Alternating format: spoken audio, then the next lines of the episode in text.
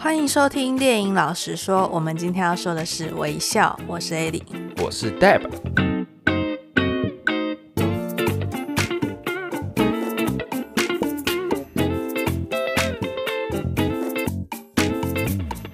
那时候很犹豫，说到底要来看微笑还是来看月光光心慌慌？是因为我们之前有出过一集是月光光心慌慌，我记得是第二集吧。没有哦，是第一集哦。第一集吗？没有啦。我们的第一集，老实说，第一集是月光光心慌慌。下回去听的时候，其实还蛮尴尬的。对，你有去听哦？我去听啊。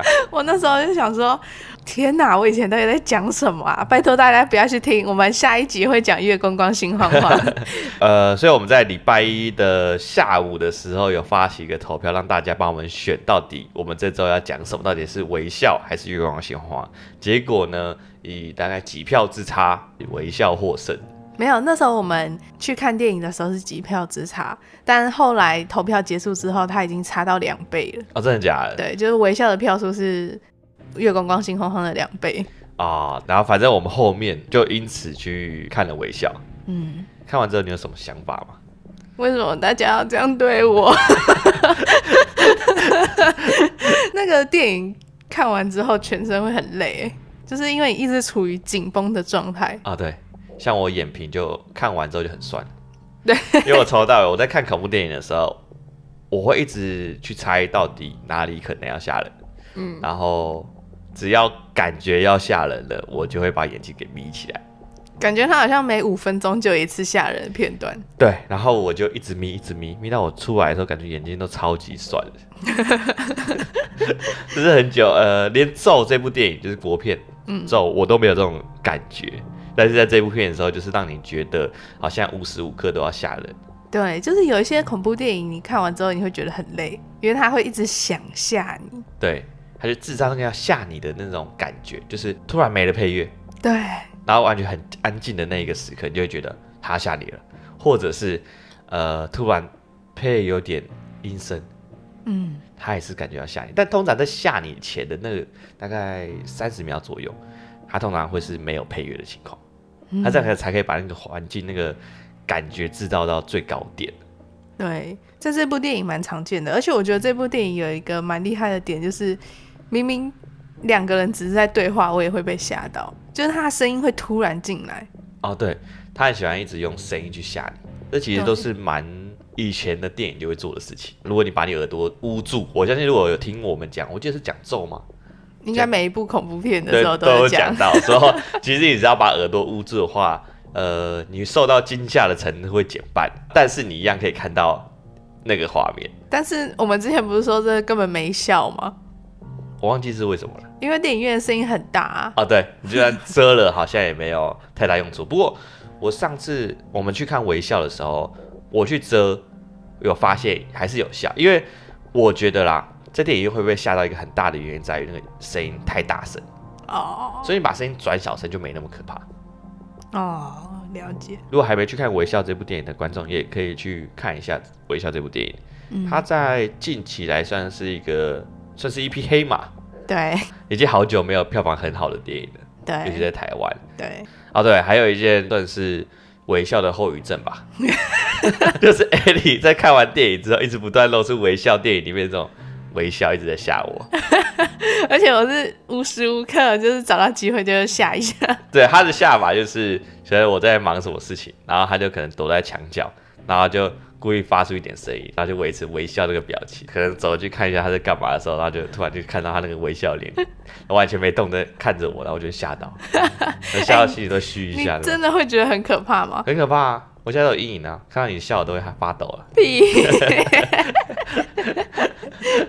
这是算是一个微笑后遗症。这就让我想到，在美国那时候在宣传《微笑》这部电影的时候，他们是不是也在棒球场，然后安排一些装脚，然后。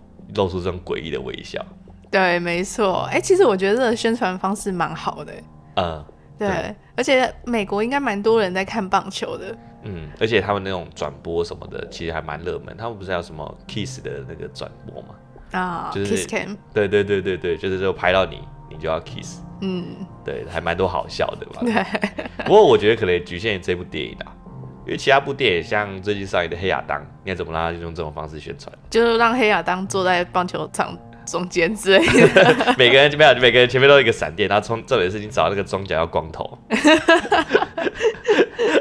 好了，那我们就进到今天的《微笑》这部电影，你要不要先讲一下有关于《微笑》这部电影的一些简介？《微笑》就是最近美国上映的一部心理恐怖片。那它是由帕克·菲恩编导的。嗯、那这部片其实是改编自这个帕克·菲恩在二零二零年出的一个短片，叫做《罗拉还未睡》。嗯、台湾我不知道它翻译到底是什么，但是它的英文叫做《Laura Hasn't Slept》。嗯，对，里面的女算是女主角嘛，叫做凯特琳·史塔西，她也有演《微笑》这部片。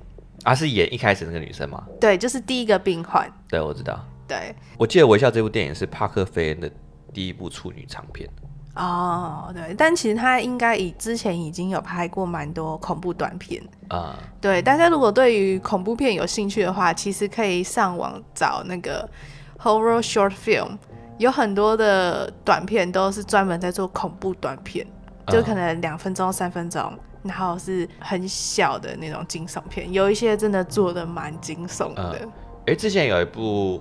呃，温子仁监制的电影《鬼关灯》，嗯，这也是从那里面改编的嘛。我记得他好像也是什么比赛得奖，一个恐怖短片比赛得奖，然后后来被翻拍成长片。嗯，我知道，我好像有看过那部片诶，嗯，短片也是蛮好看的。对对，现在其实网络上好像所有的这个罗拉还未睡的完整影片都被下架了，嗯，但是我有看到一个片段的影片。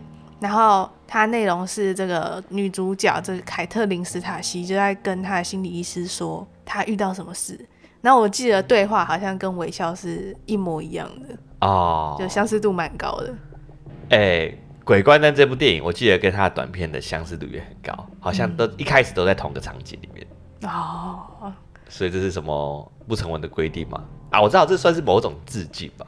我也觉得是某种致敬，就是大家就是为了那个短片进来看的嘛。对，致敬给那些人。对，那我觉得这一部片蛮厉害的是，就是它其实一开始预算只有一千七百万，嗯，而且派拉蒙本来就是没有预期说这部片会这么火红，嗯，对，所以他好像本来想说上映一阵子，然后他就要上他们自己的就是串流平台，嗯，结果一出来之后，哇，开始票房有赚钱了。所以他就继续上映在那个院线上面，就最后在全球的票房有到达一亿四千万嗯美元。嗯。不过其实最近票房在美国最好的还是前几名，我记得是《月光心慌慌》哦，真的，它超过了《微笑》，所以《微笑》在台湾，呃，它的票房很好，算是一个比较令我意外的事情了。嗯，对，因为我以为《月光星红王》这部片的票房会很好，结果没想到并没有。我觉得这可能跟台湾对于万圣节这件事情的观感有关系吧。我觉得这我们可以留到月光光心慌慌再讲。好，我们再好好聊聊什么是 Michael Myers。对，好，那我们就直接进到今天的故事内容。那一样会爆雷，所以还没看过电影的可以去看电影。那如果呃不在意电影剧情的，那也可以听我们说。好，女主角罗斯她是一个医院的精神科医师。那有一天呢，他们医院接收到一个患者，那这个患者是一位研究生，他就跟罗斯说，自从他见证到他教授的死之后，他这几天都不断遇到奇怪的事情，尤其是他会看到身边的人莫名其妙对他微笑。讲到一半的时候，患者就好像看到什么令他害怕的东西一样，开始不断的尖叫后退。而当罗斯打算要打电话通报给其他的医护人员来帮忙的时候，这时候突然发现。怎么后面突然没声音了？嗯，转头一看，这个研究生也莫名其妙的开始对他微笑，接着他就在罗斯面前自杀了。对，而且他自杀的方式蛮特别的，他是拿剪刀还是什么？呃，碎玻璃啊，对，他拿这个碎玻璃在他脸上画出一个大大的微笑。对，这就让我想到一个日本的都市传说，叫裂嘴女。你知道裂嘴女恐怖的点是什么吗？不在咧嘴嘛？咧嘴是一个点，嗯，但恐怖的是他对你做的事情，嗯，呃，这个咧嘴女呢，她平常的形象是她会拿一个口罩遮住她的脸，嗯，然后她就会靠近你说，哎，你觉得我漂亮吗？啊，对对对，然后呢？然后如果你回答不漂亮的话，你就会被她拿利刃刺死。他就回答她漂亮哎，然后他就会拿掉他的口罩，然后再问你一次，你觉得我漂亮吗？他这时候回答漂亮嘞，漂亮，他就会说，既然你觉得我漂亮，然后就把你剪成跟我一样，他就会拿刀子把你嘴裂开。他如果他拿下来说不漂亮，你就会被刀刺死。啊、那怎么样都会死哎。对，所以其实有解决方法，就是不要回答他。不行，他就会他会一直追着你。呃、对，你要说一般般。或者是拿什么钱啊、糖果引开他的注意力，对，啊，这是真的解决方法，这是解套的方法，传说啦，都市传说嘛。这是什么奇怪的解决方法？都市传说好像他这个解决方法讲的好像真的有人这样试过，就拿糖果，然后拿什么引引开他的注意，感觉怎样？他是小朋友是不是？就我记得他好像是蛮古老的都市传说，哦，对，日本的嘛，对对，所以还好在台湾不会遇到。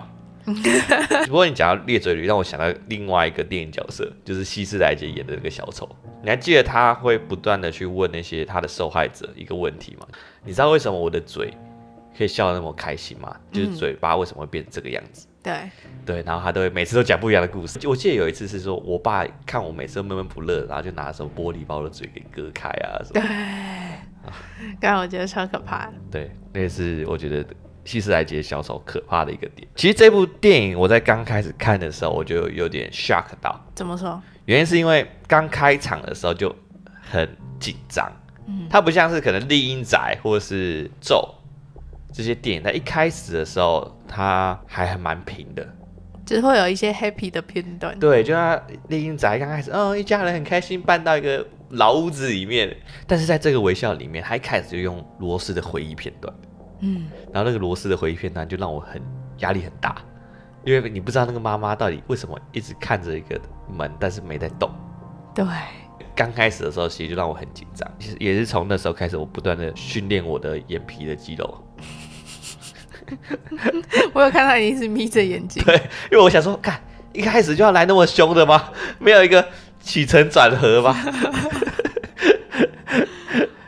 而且有一个很有趣的点在于。这个故事在刚开始的时候，就是在他遇到研究生的这一段的时候，他其实就已经把整个这个邪灵的架构给说得很清楚。一开始我们就能知道说，哦，他这个这部片的规则是什么？嗯、他吓人规，他不是像他有些恐怖电影，你根本不知道为什么那些恶魔要吓人，你只知道哦，这个恶魔很可怕，但是他都没有规则。嗯、你自己是喜欢有规则的恶魔，还是没规则的恶魔？我觉得好像没规则的会比较可怕哎，因为你永远不知道他下一步要做什么。哦，可是你觉得这一部片算有规则还是没规则？我说的规则应该说他是这个恶魔有原则，嗯，有他自己的原则，就是他有特定的行为，像微笑这部电影，他就是会不断的出现在你身边，变成你你认识的某个人，然后对你微笑，嗯，像这样子是有原则。他没原则就是像安娜贝尔。他可能虽然附身在娃娃上面，但是他想要怎么吓你就怎么吓你，无差别杀人，对，无差别伤害。所以你是喜欢有规则还是没规则？我觉得我喜欢没规则，哎，因为我觉得这样比较惊悚，就是你永远不知道他永远会在哪里。哦，可是我觉得《微笑》这部片做的很好的点在于说，虽然它有规则，但它也发挥出很多创意。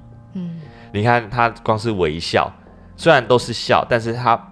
安排在一些不一样的场景里面，尤其你看有一段是他在医院里，然后走路的时候，还有一个精神病患在那边笑，嗯，然后他那个其实算是背景嘛，他是利用那个背景，让我们去注意到那个背景，然后让我们因此而心里发寒，嗯，对，或者是像是生日 party，我觉得最有趣的，但是我觉得有点可惜的就是他姐姐的那一段，他跟他姐姐在吵架的那一段，吵完架之后，他姐姐突然走出来，如果他那段没有放进预告片，我觉得我那段会吓到。我也是哎、欸、哎，我那一段的时候在看预告的时候，我就觉得 What the fuck，就是你当下看，你不会想到他是这样吓你。这个是我觉得里面整个算是有记忆点，然后而且很有创意的一个发挥方式。但他最后也没说他姐姐到底是怎么样哦，那只是他的错觉嘛？对对对对，那是恶魔变的哦。我觉得就是这就像是丽英仔有拍手那个吓人方式，他这是属于微笑这部电影的一个指标吗？啊，对，就是你想要微笑，你就直接跟人家讲到这个画面。对，嗯，所以这这我自己是蛮喜欢的。好，那我们回到故事里面来，见证到患者自杀的罗斯啊，他的心里就非常不安，尤其是他不断的回想起患者最后死前的微笑。只是他也发现他自己会开始看到身边的人莫名在微笑，甚至是他死掉的妈妈突然出现并微笑的看着他。这些事情让他精神压力越来越大。而当他回想起研究生跟他说过的事情，他才发觉事情不太对劲，开始调查这一起事件。其实我觉得女主角罗斯她的经历啊。跟嗯一个人遇到的创伤所会发生的事情很相似，那刚好这部电影它所围绕的主题就是在创伤这件事情上面嘛。那我们先来讲讲什么是创伤。呃，通常我们理解的创伤，就是因为我们经历了一个不好的事情，可能像是车祸啊、天灾啊，或者是一些呃受到虐待啊等等的这些事情，让我们心里有埋下阴影。然后从此之后，你只要跟这件事情，你受到的创伤这件事情有关系的任何事情，就引发你的一些恐慌、心跳加速啊，导致你没办法正常的去运作你你自己。对，这是我们对创伤的一个理解嘛。但是如果今天你要以一个动物来了解创伤的东西的话，以身体来了解创伤的东西的话，其实创伤它算是一种保护我们人。或者动物的一种机制，所以其实本质上这个东西是好的。嗯，真的有问题的，其实叫做创伤后压力症候群，简称 PDSD 啊。创伤后压力症候群其实是因为我们的身体的创伤机制，嗯，发生了故障而导致的。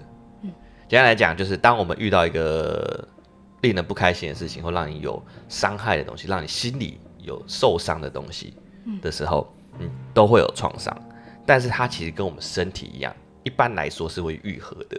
但是呢，创伤后压力症候群是属于那种，当经过了一个月之后，你的伤口还是没办法愈合，没办法自行愈合，这时候就会造成创伤后压力症候群。嗯，如果以生理上来讲的话，就是通常我们在遇到危险的时候。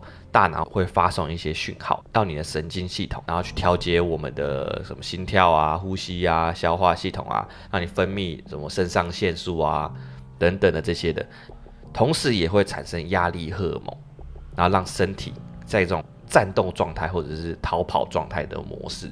而创伤后压力症候群 （PDSD） 的问题就在于说，当你过了一个月之后，你还是会。因为一些因素而导致你的压力荷尔蒙不断上升，嗯，就让你过了一两个月，过了很久之后，你还是偶尔会发出那种身体的警报，让你又进入了战斗或者逃跑的状态。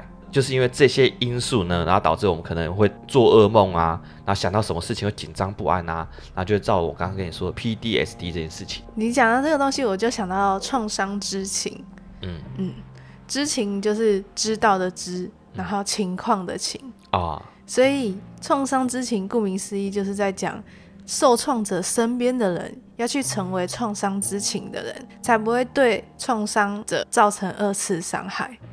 哦，简单来说一个例子好了，嗯、就是我在网络上看到卫福部好像出的一个例子，嗯、他在说，今天想象你是一个老师，嗯，然后你们班上有一个人叫做小明，好了。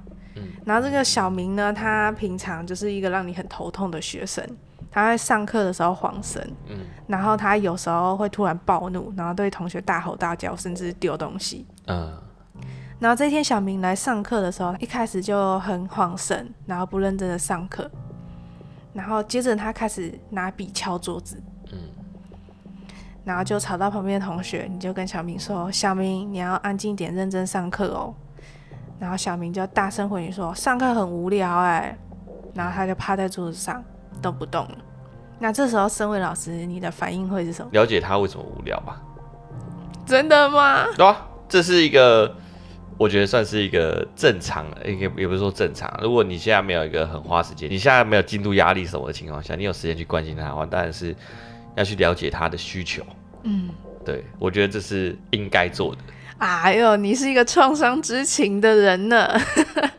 但是有一些老师可能会觉得说，这个小朋友怎么又在不乖了？嗯，然后可能就会觉得说，面对这样的小朋友就应该要凶他，这样他才知道说这个行为是不可以的。嗯，或者是有一些老师可能会觉得说，就是像你这样，就可能要知道说为什么他这样。但是通常在课堂上，你一个老师对三十几个小朋友，你怎么可能有时间面对？有时间单独给他？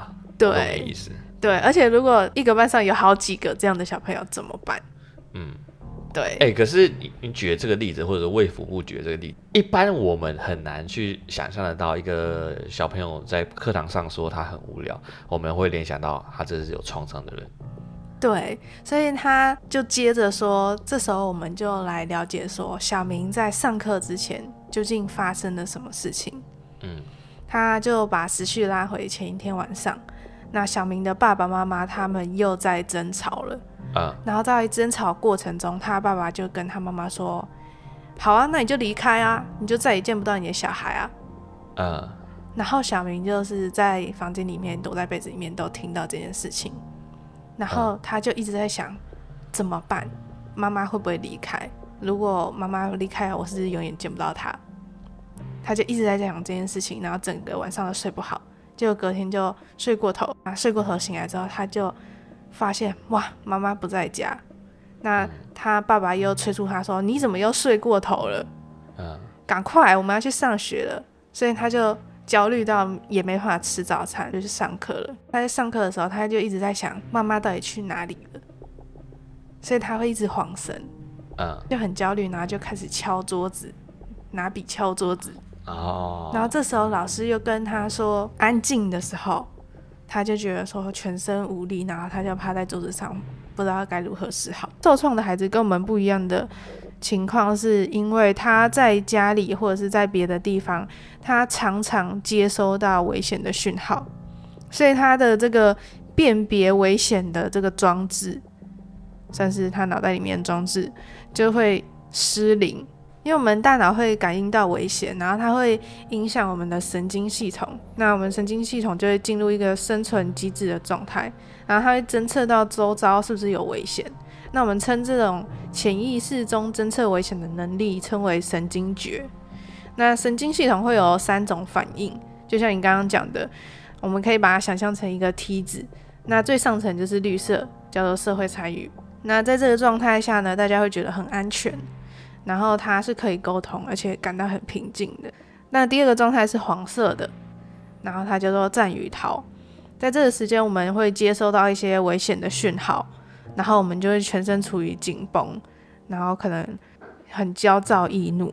那在最底层的是红色的，我们会称之为冻结关闭。那顾名思义，就是我们遇到剧烈的危险的时候，我们会。全身感到很无力、沉重，会有一种被冻结住的感觉，所以导致你可能今天说了一句无心的话的时候，例如说“哎，安静哦”，他就会觉得说你在骂他。哦，他就会把这个东西辨别是可能黄色或红色，但其实你只是叫他安静，就是他并没有危险。哦，你的意思是说，他的三种情况是根据可能他遇到的。事情，然后去做变化，嗯，像是我今天可能要摸你头，但常常被呃家暴的孩子，他可能就会以为你要打他，哦，就跟狗狗或猫猫一样，对，就是你他那只狗或那只猫以前受过伤害，这时候你要靠近它的时候，它就会害怕，对，所以就是它辨别危险的这个生理装置呢失灵了，就是本能失灵了，对，我们可以这样子看。那这时候要怎么去？这个只有在小孩身上吗？大人会吗？大人也会，就是受创的大人也会。嗯，对。那总之就是会有这三种状态。那你要怎么去改善这个孩子状况呢？有一个解决的方法叫做协同调节。嗯，就是因为当我们遇到一个孩子，假设他在遇到危险的时候，他辨别到危险的时候，他处于红色状态。就是冻结关闭，嗯，那他可能你跟他说话，他都不理你，嗯，那这时候大人其实他情绪也会有变化，对，他可能会从绿色变到黄色，然后他就会跟那个孩子说，哎、欸，你怎么可以这样啊？什么什么什么。什么？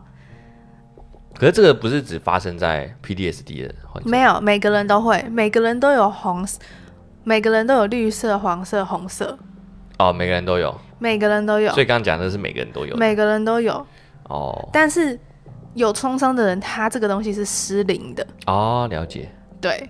那当你遇到一个处于红色状态的孩子的时候，嗯，我们可能会用黄色的状态去处理他的情绪。嗯。但是呢，你要做到协同调节的话，你自己要是绿色的。啊，我能理解。因为我以前听过一个说法是，我们在带小朋友的时候有听过一个说法是，你要处理事情之前，你必须先处理好小朋友的情绪，然后小朋友的情绪容易受到老师的情绪影响，所以你必须让自己先保持平静，才可以让小朋友跟着保持平静。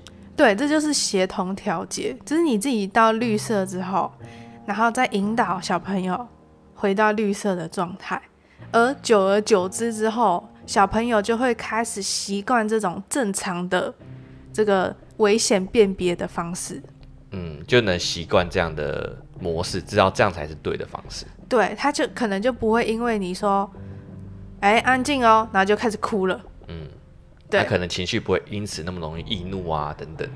对，或者是他不会说很容易就不理你，就进入冻结关闭的状态。嗯，我们突然变成亲子节目了，是不是？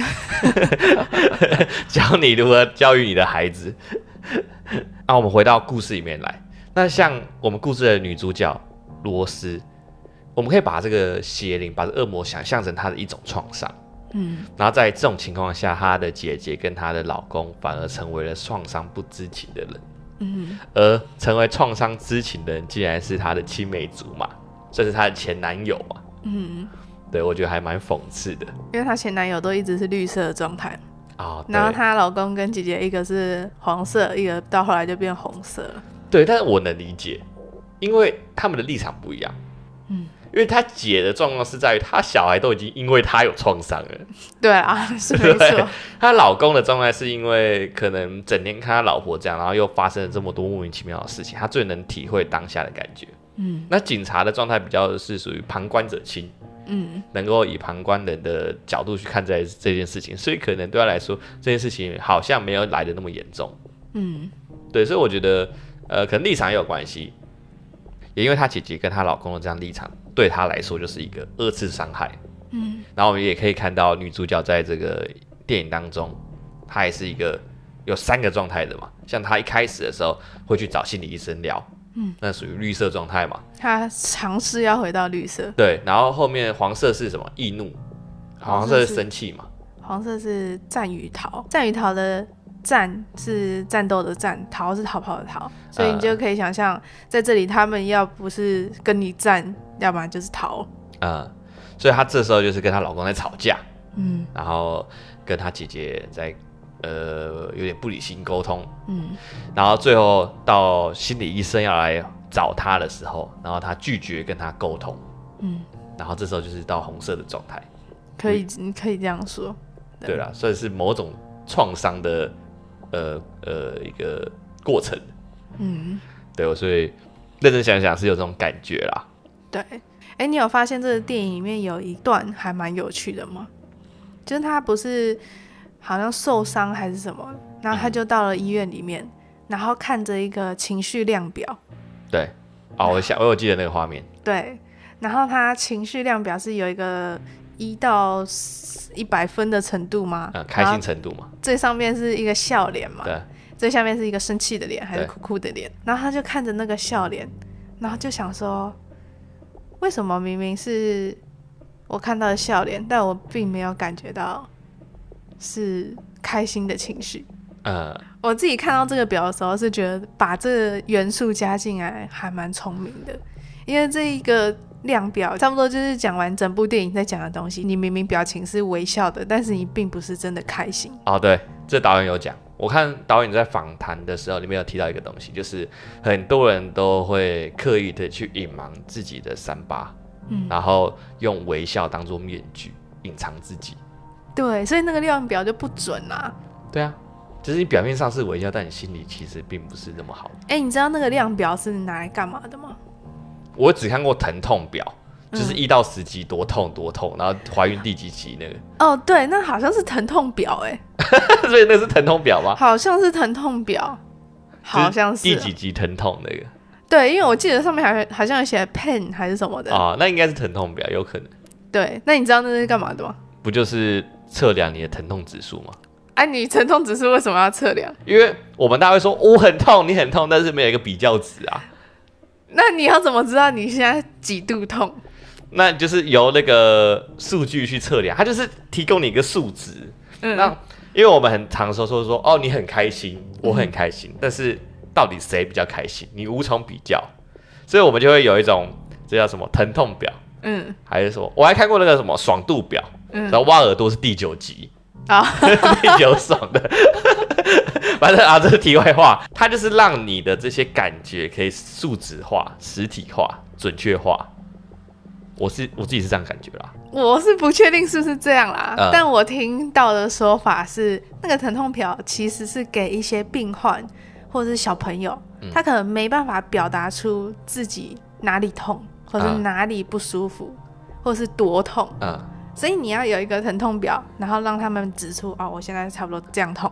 嗯，其实也有另外一种东西叫做情绪表，好像，嗯，就是有些小孩他可能没办法表达说他现在情绪是怎么样，哦、所以你就给他一个图，然后让他自己指说哦，我现在是什么？拿一个 emoji？对，没错，所以他其实是给一些没办法自我表达，或者是没办法很完整的说出自己的感受的人。呃、你这就让我一直想到，很多人在传讯息的时候，明明就没笑开，就是脸是死瘫的，然后就是传欢乐的那张脸，笑得开心。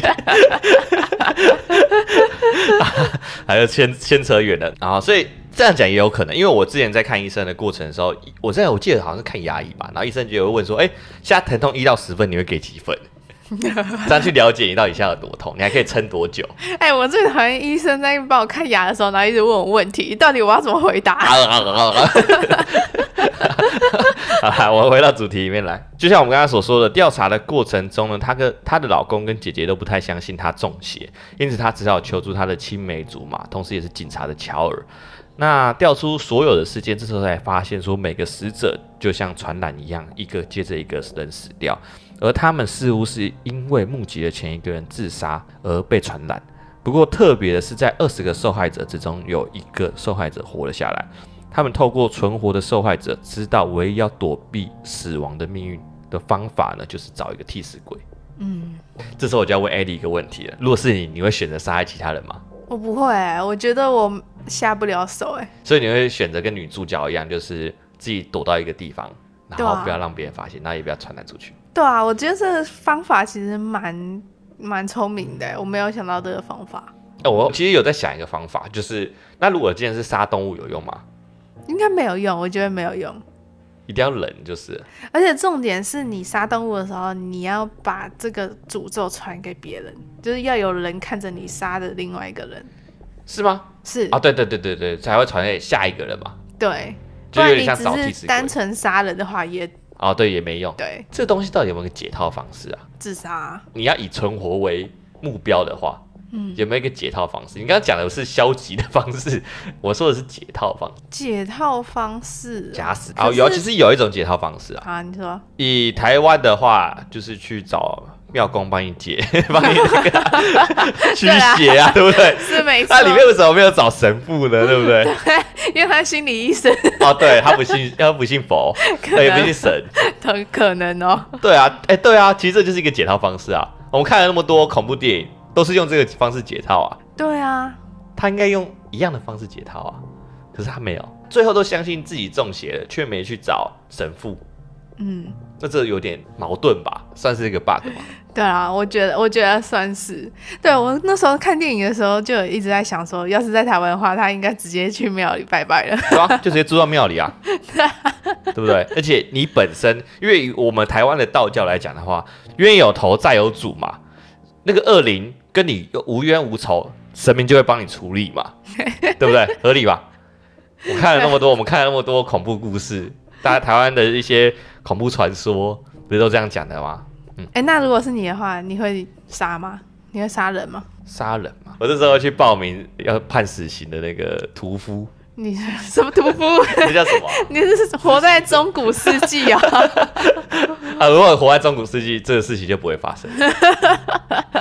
而且每次执行死刑的时候，下面都一群人。哎、欸，这样不知道能不能成立？因为我记得也有人问导演这个问题，就是说呃，如果一群人在看的话，那恶灵还会传下去吗？嗯，然后导演我记得他是没有正面回答这个问题。我跟你讲，导演在设定这个故事的时候，他连恶灵本身到底是什么都没有设定出来。哦，他觉得一个恶灵或者是恐怖的东西之所以恐怖，是因为我们不了解它。嗯，我们觉得它很神秘，所以才会觉得恐怖。我觉得他导演讲这番话其实蛮合理。像《丽英仔》，每次我们看到最后的怪物是长什么样子，我们突然就觉得好像没那么可怕。在这个结尾的时候，他也有变成实体的样子啊。但是他那个实体的样子，其实应该可以说是罗斯幻想出来的样子。哦，怎么可能怪物的模样刚好是他妈妈丑陋一点的模样？最后还是不忍心杀害别人的罗斯呢？他为了不要再让这个诅咒传染给别人，所以他躲到了小时候住的老家。而这个诅咒呢，也在他老家不断的烦他，像是变成他老妈温柔劝说他，但是发现没用，就变成大怪物袭击他。而罗斯在最后也用了一个灯火把他给烧了。烧完微笑怪物之后的罗斯就心想啊，事情终于结束了，所以就回到青梅竹马那边休息，想要来个 happy ending。就到了之后才发现说，这一切都是微笑怪物制造出来的幻觉，他根本没被杀掉。最后还是反思了罗斯，而他的青梅竹马这时候也很幸运的到了老屋，成为下一个受害者。故事就到这里结束了。What the fuck？就是嘲讽嘛，开启嘲讽技能。我觉得，哎、欸，这个故事我真的觉得不适合拿来当做一个教材，因为唯一真的成为一个创伤知情的人呢，最后下场不是挺好。对，反而那些创伤不知情的人，好像呃，结尾还是 happy ending。对。哎、欸，但是你还记得你那时候看完这部电影的时候，那你跟我说很像什么吗？很像什么？忘记了。你说很像他，很像 It，为什么？因为他们也是一群有创伤的人，然后被他们所恐惧的事物干扰着，然后那个东西会变成他害怕的东西。哦，这是我们在 YouTube 讲到的，你不要现在爆雷好不好？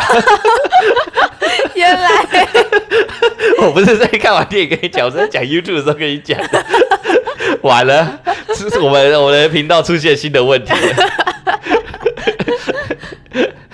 那既然讲到的话，那我就可以顺便宣传一下，我们的 YouTube 在下周也会推出，呃，跟微笑有关系的一部影片，主要不是在讲微笑，但也是跟微笑有关系，我觉得还蛮有趣的，嗯、大家可以去听一下，去看一下。OK，那艾莉讲完这部片之后，你觉得这部片你会给几分？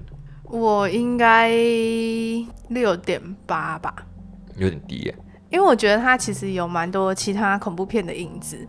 像是他在电影里面很常用颠倒这个元素，就是它的街景都是颠倒的。嗯，对啊，他为什么一直都要用颠倒的方式去拍？因为通常颠倒的画面或旋转的画面，嗯，就是整个翻转过来的画面，会让人觉得说有一种不安感，嗯，因为我们正常的世界不是长这样。哦，这种桥段呢，其实在《惊声尖叫》里面也有用过。你还记得那个大门，哦、然后悉尼往门外看的时候，它也开始旋转。哦，《怪奇物语》也有的样子。对，《怪奇物语》也有很多片都有，就是当一个主角他遇到一个不正常的状况，或者是遇到即将遇到困难或者是危险的时候，镜头会开始旋转，然后颠倒过来。嗯，但是我觉得这个导演做的比较明显一些。就是我们在看怪奇物语，就会很顺的去随这个镜头移动。但是导演表现好像都是在一些切换场景的时候，突然就直接一个颠倒的画面进来。对，但是颠倒还有另外一个叫做忐忑，忐忑也常常用这个颠倒的画面。哦，对，但是我觉得那跟它的内容有关系。对啊，但是就是这种用颠倒来营造出一种不安全感或不正常感的这种画面，别的已经蛮常用了。呃，因为其实它有一些街景是正常的。对对对。对啊，我是在想有没有可能是在暗示说，哦，女主角是走上正途之类的。哦，有，哎，也是有可能的。嗯，但这都只是揣测。对，是揣测。对。然后像是他剧情里面这个微笑，其实我记得之前好像《忌日快乐》是不是也有用过这个梗？是那个啦，《真心话大冒险》啊，对对对，他也是笑得很诡异。对，他是用特效，这个没有。嗯。一车也笑得很诡异啊，小丑也笑得很诡异啊。对啊，就。我觉得有很多元素就是不是特别新颖的元素，嗯、然后它吓人的手法也是大部分都是 jump scare，然后最明显的一个点就是，其实看完之后，除了当下被吓到，然后很累之外，就是我后后来并没有给我毛骨悚然的感觉。那要怎么证明这件事呢？就是因为我敢对着 Deb 露出诡异的微笑。如果我我很害怕这件事情的话，我就不会一直对着你微笑，就会有后遗症，恐怖片后遗症。对，就像我到现在都不敢说什么火佛什么什么的。对对对对，火佛什么？那时候我跟我弟还有我妈在 Netflix 看完之后，然后第二次之后，然后我跟我弟就是很矮小，他就喜欢一直在那边念。嗯、然后我妈就说：“干，你不要再念了，很烦啊。”对对对对对，我到现在从来没有完整念过活佛什么的。希望我也不要在 Apple Podcast 看到这样的评论。在对我们这都会吓到，但是我敢一直对着 Deb 露出诡异的微笑，就代表我其实并没有被创伤。呃，那我自己的话给他呃七点二分。嗯，我觉得呃，其实恐怖片要拍好本身就很困难。我们先撇开那些经典的那续作不说，一部恐怖片要拍好，就是它这个营造。要很有那个氛围，它的吓人点或者它的一些恐怖的点要很有创意。我觉得这是一个恐怖电影很重要的事情。嗯，然后我觉得《微笑》这部电影它在创意上面表达的不错，然后在吓人的地方虽然都是老梗，用声音吓人啊，然后制造的桥段也是蛮普通，就是很常规恐怖片会发生，就是主角不知道是发生什么事情，到后面会去调查那个事情。但是有趣的点在于，女主角到最后还是没调查出个所以然。嗯，对，我觉得这是稍微有点不一样的点。那我觉得最不一样的点应该是在她最后的反转。最后反转你有 get 到吗？你有发现说，哦，看这是反转。你说我有猜到吗？对，你有猜到吗？我没有猜到，但这很常发生啊，就是战争中的鬼故事也是这样啊。哦，对，但是战争中的鬼故事它的反转是呃没有那么强烈的，因为它没有像这部电影是以一个对比的方式，就是原本是 happy ending。突然急转直下，变成一个 bad ending。我有看过类似的，就是结局主角以为他已经逃走了，但其实他没有逃走。像有一个叫毒药，嗯，也是，就是我们都以为说哦，主角成功了，但结果最后才发现说哇，主角已经啊，就不爆雷。我能理解啊，只是我当下在看的时候就觉得，哎、欸，这样结尾好像有点。张力不够，在还没有 bad ending 的时候，突然发现这一切都是幻觉的时候，哦，原来这恶魔还可以做到这样的事情啊！嗯，然后就发现这样的张力就够了。哦，我自己是觉得这个结局，我我觉得还好，就是还蛮常发生的，哦、尤其是在恐怖片的时候。哦，对了，也是啊，就是其实那个鬼还没死，对，我其实一切都是他给你的幻觉。对，片尾彩蛋突然。库斯拉宝宝又跑出来，恐龙宝宝又跑出来 之类的。对啊，只是我真的觉得这是一部娱乐感满满的电影，所以还蛮推荐大家去看的。对，看的当下是真的会一直很紧绷。对，我们其实已经很晚看了，但是我们进电影院的时候还蛮多人在看的。嗯嗯，几乎当天我们是礼拜一去看的嘛，然后几乎当天的我们在电影院外面看到的那些人，全部都是看这部电影。对对，所以其他电影有点惨。嗯，不过我相信黑亚当上映应该不太一样，我们可能是不会说啦，但是还是会去看。对啊，毕竟 Deb 很爱超级英雄电影。对，还而且又很爱巨石强森。好，好，那这就是本周的电影老实说。那你们对《微笑》这部电影有什么样不一样的看法吗？欢迎在 Apple Podcast 下面留言。那就这样喽，拜拜，拜拜。